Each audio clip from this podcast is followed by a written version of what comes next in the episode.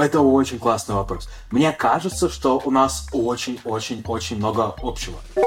Игры очень классное пространство для фантазий, для желаний, для лечения депрессии, для веры в себя, для кучи-кучи этих моментов. Игры могут обозначить вообще, что эти проблемы есть, эти решения есть, и достучаться с ними до очень-очень широких аудиторий. Игры — это очень классное поле, чтобы думать о архитектуре, о планировании города и всех вопросах, которые стоят вокруг этого, и думать об этом очень эмоционально. Привет, мой свет! По правилам нашего приключения, я всегда успеваю соскучиться по дорогим слушателям. Привет, Седрик! Принимаете правила? Я тоже ужасно скучала. И рада приветствовать вас в подкасте «Дом, который построил код». Меня зовут Алина Черейская, я практикующий архитектор и партнер компании SLA. А я Седрик, искусственный интеллект. В третьем сезоне мы осознаем, как архитектура связана с другими дисциплинами. Наш сегодняшний гость Дима Веснин, геймдизайнер, преподаватель в Институте бизнеса и дизайна. Дима создает игры для музеев, выставочных пространств, театральных и социальных проектов. Мы поговорим с Димой о том, чему архитекторы и геймдизайнеры могут друг у друга научиться, а еще какие общие проблемы мы решаем разными инструментами. Начнем беседу, дорогие пирожки. Первое, расскажи в двух словах, что такое геймдизайн. О, геймдизайн — это целая наука, и геймдизайнеры очень разными вещами занимаются. В широком смысле они проектируют игры. То есть дизайн здесь имеется в виду как проектирование. И иногда это проектирование, не знаю, экономики в игре, какой-нибудь боевой системы, или того, как она работает как компьютерный продукт в движке, да, или того, как устроена режиссура в этой игре, какие сцены показываются, в каком порядке, и всякие такие штуки. И все это в широком смысле дизайн этих игр, проектирование их. Игровой процесс, который определяет взаимодействие между игроком и игрой, называется геймплей. Геймдизайнер отвечает за создание игровых правил и взаимодействует с командой разработчиков, которая этот геймплей создает. Есть такое мнение, что компьютерные игры — это стрелялки, шутеры, которые портят зрение, учат насилию, за которых люди тратят время на какие-то глупости вместо того, чтобы читать книги или заниматься полезностями. Так ли все односложно? Действительно ли игры только развлекают или все же они могут чему-то научить и помогают развивать навыки? Um, это классный вопрос, очень нравится. Короче, это частично так, если мы, не знаю, посмотрим на фильмы, да, и мы возьмем только самые кассовые боевики и скажем, что это все фильмы и есть да? И все фильмы это, где какой-нибудь накачанный мужик бегает с пистолетом, чтобы там победить врагов, там и в конце он получит в, в ответ как приз, я не знаю, какую-то девушку или что-то, и они будут жить долго и счастливо. Это тоже есть, и в играх тоже такое есть. И фильмы это намного больше, и игры это тоже сильно намного больше, чем это. И игры очень классное пространство для фантазий, для желаний, для лечения депрессии, для веры в себя, для кучи-кучи этих моментов, мне полезнее обычно в своей практике думать про игры как про танец. То есть ты можешь танцевать без музыки, да, ты можешь просто иногда захотеть потанцевать, что-нибудь поделать. И мне кажется, что с играми точно так же. Иногда ты просто хочешь что-нибудь поиграть. Иногда ты хочешь потанцевать и включаешь себе какую-то вот такую музыку, чтобы вот так потанцевать. И танцуешь вот так. Потом включаешь другую музыку, а ты когда в компании, вы включили что-нибудь совсем другое, да. Потом пришел в клуб, послушал какую-то другую музыку, а кто-то профессионально занимается танцами и побеждает в конкурсах. И мне кажется, что это очень полезный способ смотреть на игры как на эмоциональное пространство, что это еще очень большой пласт самовыражения, который за этим стоит. Архитекторы сейчас сталкиваются с большими вызовами. Это и глобализация, урбанизация, и значительные климатические изменения. И вот со всем этим мы пытаемся как-то работать, находить решения, в том числе обращаясь к инструментам разных отраслей и дисциплин. Что в этом случае нам может предложить геймдизайн? Алина, мне кажется, что мы все решаем эти проблемы сейчас. Все с ними сталкиваемся. И архитекторы, и игровые ребята, и, не знаю, там, кураторы, художники, э, просто люди, которые делают свои классные дела.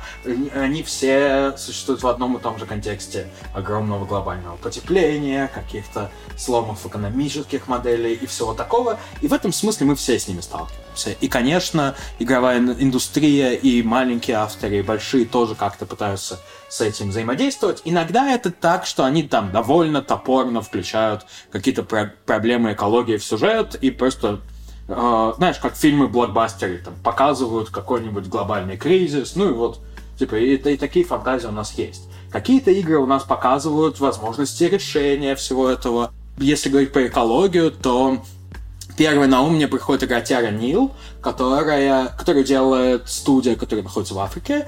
И они экоактивисты, и прошлая игра, которую они делали, это была игра Pro Force, а после там еще какие-то игры, и теперь они сделали игру, которая стратегия, в которой вы восстанавливаете пустыню до какого-то экологичного состояния.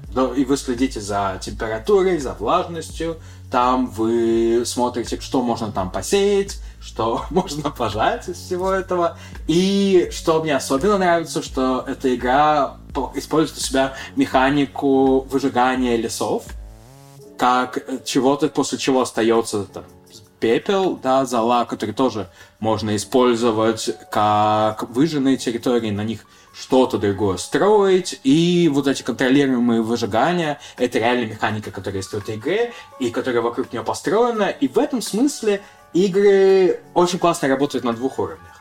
Первый — это то, что игры могут обозначить вообще, что эти проблемы есть, эти решения есть, и достучаться с ними до очень-очень широких аудиторий. А вторая штука, что игры, как правило, э, обещают эмоциональное переживание всего этого. И вы можете открыть, не знаю, страницу в Википедии и уставшие в 3 часа ночи просто проскроллить и такие, ну, угу, такая проблема есть. А в игре вы оказываетесь в ситуации, когда это ваша проблема, и вам нужно ее решать. И есть какие-то эмоциональные истории вокруг этого, и это помогает сделать этот опыт более личным. Нередко игра – это важный опыт не только для игроков, но и для создателей. Они вкладывают в работу свои умы, сердечки, важные идеи, и предлагают задуматься над ними множеству людей. В прошлом году мы тоже сделали небольшую игру вместе с Димой и студией Гонза. Действие происходит в школе, а игрок примеряет на себя роль ученика. Он может сам формировать пространство вокруг и решать, какой получится школа для всех. Дима, а существуют игры, которые предлагают решать проблемы городов? О, у нас много вариантов с урбанизацией, и мне кажется, что у нас есть прекрасный пример э, такой девелоперской градостроительной игры Cities Skylines, в которой до сих пор очень активно обновляется, и в которой появляются уже моменты и с зелеными городами, и с возможностью делать какие-то чуть более сельские города, и смотреть, как эта динамика работает, почему она сдвигается, какие у этого могут быть экономические, политические, какие-то полисы, предпосылки. Мы опубликуем в телеграм-канале статью и дополним ее подборкой балдежных градостроительных игр.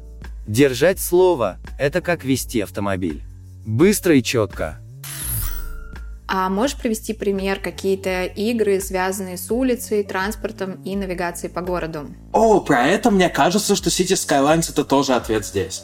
И тоже очень много нюансов и по поводу публичного транспорта, и каких-то городских развязок и шоссе, и возможности проектировать города с односторонними дорогами и всякие такие вещи. Для широкой аудитории не всегда нужна такая большая симуляция, но нужен какой-то повод подумать об этом и вообще повод узнать, что такие проблемы есть, и как-то с ними попробовать повзаимодействовать самим. И мне кажется, что серия игр, которая мини-метро, мини-моторвейс, очень хорошо показывает игрокам, какие проблемы появляются в дорожных системах, в системах транспортных, когда города начинают расти, когда они начинают а, размывать свои границы, и когда появляются новые районы, или старые районы начинают себя по-другому вести.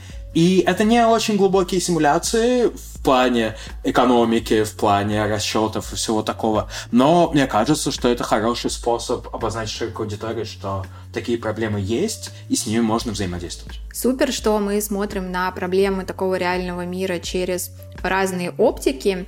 И у меня возникает такой вопрос, чему могут научиться геймдизайнеры у архитекторов, и, соответственно, архитекторы у геймдизайнеров? О, это очень классный вопрос. Мне кажется, что у нас очень-очень-очень много общего. И в архитекторов очень много системного мышления и понимания, как работают глобальные конструкции, маленькие, как существует контекст вокруг всего этого. И когда я обсуждаю какие-то игры с архитекторами, то для них оказывается искренним удивлением, что если в игре делать небольшой город, там где-нибудь есть там, люди живут, что-нибудь кладбище находится, еще какие-то вещи, то все эти вещи расставлены обычно, ну, просто так, да, и, ну, по крайней мере, раньше так в играх было. И это абсолютно то, чему геймдизайнерам надо учиться у архитекторов. И, и понимать, как устроены города, чтобы они выглядели более убедительными или э, не обязательно реалистичными, но чтобы там была какая-то внутренняя логика, на которой они строятся геймдизайн среде, кажется, все еще пока зависли на Кристофере Александре, на Линче, на всех классических, классических архитектурных книгах, и потихоньку перемалываем их в игры. И пытаемся многому этого научиться. Вот. И это то, что касается, чему игры учатся архитектуре. Чему геймдизайн может научить в ответ это дизайнить опыт для людей. Да, не, не просто для пользователей, как я часто слышу, их называют архитекторы, а для людей, у которых есть свое желание самовыражения, свое желание иногда чем-то подурачиться или увидеть какую-то систему, или самим стать частью этого здания или история этого здания, да, и мы видим, в некоторых архитектурных проектах это есть, но это абсолютно то, что можно усилить с помощью игр. Ну, кроме того, что игры, в принципе, предлагают огромное поле для того, чтобы думать о зданиях, находиться в них, проживать их самим через свой опыт, и взаимодействовать с ними и как девелопер, и как экономически, и всякими-всякими разными способами. Как ты думаешь, могут ли архитекторы использовать эм, геймдизайн как такую условную пилотную площадку для наших проектов? То есть делать первые тесты, первые прототипы с помощью цифровой среды, с помощью инструментов геймдизайна? Конечно, и вы уже это делаете. И на самом деле все, что имеет отношение к партиципаторной архитектуре, все имеет отношение к геймдизайну, потому что мы даем людям самим почувствовать это здание, самим попринимать какие-то решения. Мы можем делать это в виртуальном пространстве тоже, и в виртуальном пространстве это может быть еще и дешевле. Плюс мы можем... Я, слышал, что много архитектурных студий предварительно показывают здания в VR-хедсетах, просто чтобы заказчик мог по нему походить и сложить совсем другое впечатление, чем он э, получит от картинки, куда вклеены зафотошопленные люди, которые ходят по улице. И мне кажется, что в какой-то степени это уже все есть, но границы того, как это можно использовать, нам еще предстоит исследовать. Скажи, а насколько сложно и вообще возможно ли специалистам из архитектуры, digital и других областей переходить работать в геймдизайн? Это, конечно, возможно. И мне кажется, что геймдизайн в этом смысле довольно открыт. Тут есть некоторые нюансы с тем, что очень многие вещи называют геймдизайном.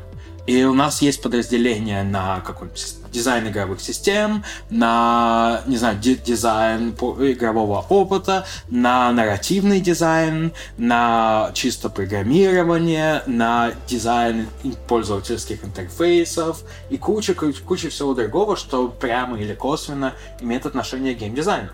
И очень многие люди, которые занимаются сейчас геймдизайном, они начинали с других отделов, ну просто потому, что тогда не было формального образования геймдизайнерского и каких-то еще вещей, и они все пришли откуда-то еще. Нарративный дизайнер отвечает за историю и ее изложение при помощи игровых механик. Дизайнер игровых интерфейсов визуализирует игровые механики, чтобы пользователь их понимал и удобно с ними взаимодействовал. Level-дизайнер создает уровни в игре, различные локации, прорабатывает миссии и окружение игрока. Например, я получила образование архитектора, и в целом у меня довольно много разных знаний, и, соответственно, даже знаний софта. А могу ли я стать, скажем, level-дизайнером? Я думаю, что да. Там точно есть нюансы, и нужно будет освоиться с движками, нужно будет понять, какие принципы взаимодействия в виртуальных пространствах похожие, какие не похожие, но при этом весь архитектурный багаж знаний и понимание, как дизайнить навигацию в пространстве, понимание, как устраивается образ города, образ здания, как устроена его история, какие здания будут казаться реалистичными, какие нет, какие будут запоминаться, какие нет. И, все-все-все эти навыки абсолютно полезны для level дизайна. Есть ли университеты, факультеты, где можно поучиться геймдизайну фундаментально, либо какие-то курсы, где можно восполнить пробелы, если, скажем, уже есть какое-то образование, есть какие-то знания в области моделирования, в области софтов, либо в области архитектуры? Конечно, такие места есть. И если в России, то есть несколько мест, где можно получить степень бакалавра или магистра по геймдизайну. И в этом смысле я, как преподаватель Института бизнеса и дизайна, очень советую, потому что у нас очень интересная программа, и она очень разносторонняя. Мы и, и, и преподаем и level design, и баланс в играх, и культурные э, вещи вокруг Game Studies и восприятия этих игр. И учим работать в движках, и иллюстрации, и в итоге у нас получаются авторы, которые могут сделать и свою игру, и, может быть, специализироваться в какую-то конкретную часть геймдизайна и пойти уже работать в индустрию по этим профилям. И, конечно, смотрю на геймдизайн-лабораторию в Нью-Йоркском университете, у них очень классное образование там в Сингапурском университете и в куче-куче других мест, где уже выдают дипломы геймдизайна. И технический вопрос. Какие софты используются в геймдизайне и какие софты нужны для создания игр? У нас есть два больших игровых движка, которые называются Unity и Unreal.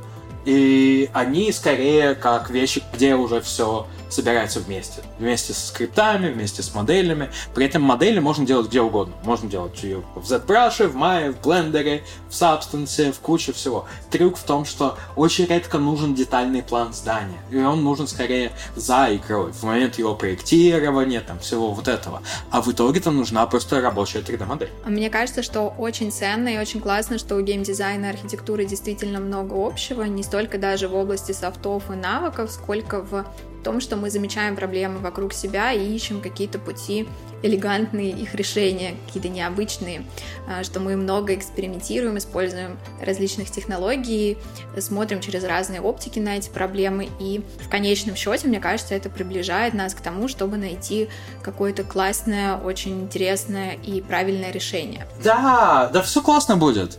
У нас очень много интересных зданий, у нас очень много интересных способов о них говорить. Даже если эта игра не про архитектуру, она все равно полагается на миллионы архитектур приемов, даже если она очень сюрреалистична. Даже если она исследует границы того, чем может являться архитектура.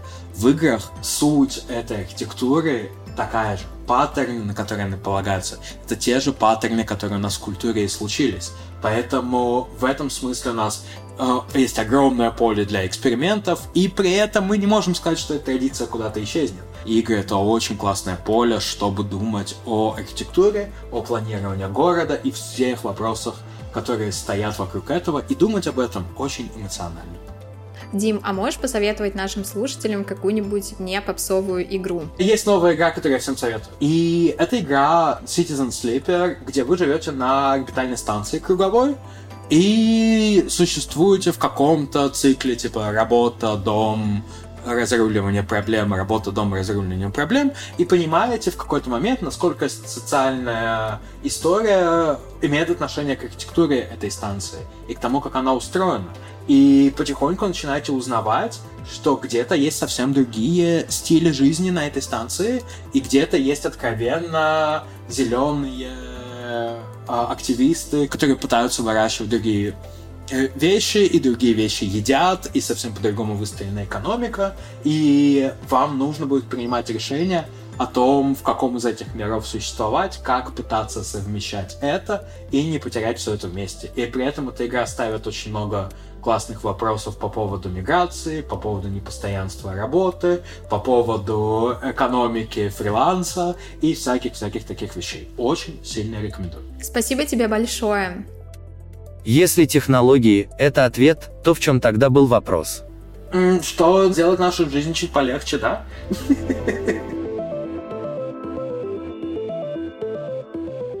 С легкостью счастлив признать, Это было интересно. А еще это было супер полезно. Архитектура не существует в вакууме, вокруг нее постоянно что-то происходит, и те отрасли, которые раньше были от нас на расстоянии, сейчас могут помочь нам взглянуть на различные проблемы под другим углом и многому нас научить. Архитекторы могут подсказать геймдизайнерам, как найти визуальный язык, показать материальность, различные модели городов и в целом визуально отстроить цифровой мир. А у геймдизайнеров стоит учиться вовлечению людей, созданию нарративов, знакомству со сложными, но важными особенностями мира через простые игровые механики. Я думаю, что в целом очень полезно подсматривать друг у друга разные решения, потому что, возможно, то, над чем вы сейчас ломаете голову, уже существует в соседней индустрии, и вам просто нужно спросить об этом. В нашем телеграм-канале появится статья по мотивам выпуска.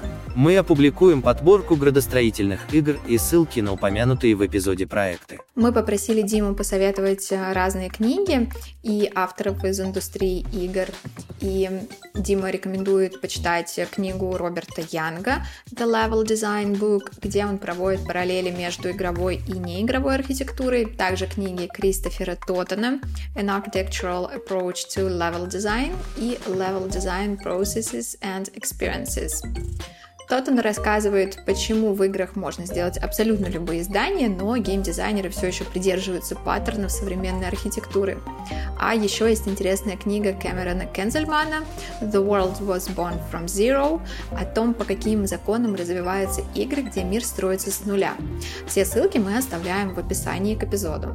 Но не оставим вас в одиночестве. До встречи в новом выпуске. «Дом, который построил код» – подкаст архитектурной лаборатории SELab об архитектуре в цифровую эпоху. Проект создают звукорежиссер Александр Ванюков, редактор Анастасия Шаталова и я, практикующий архитектор Алина Черейская. И Седрик. Мы играем за одну команду.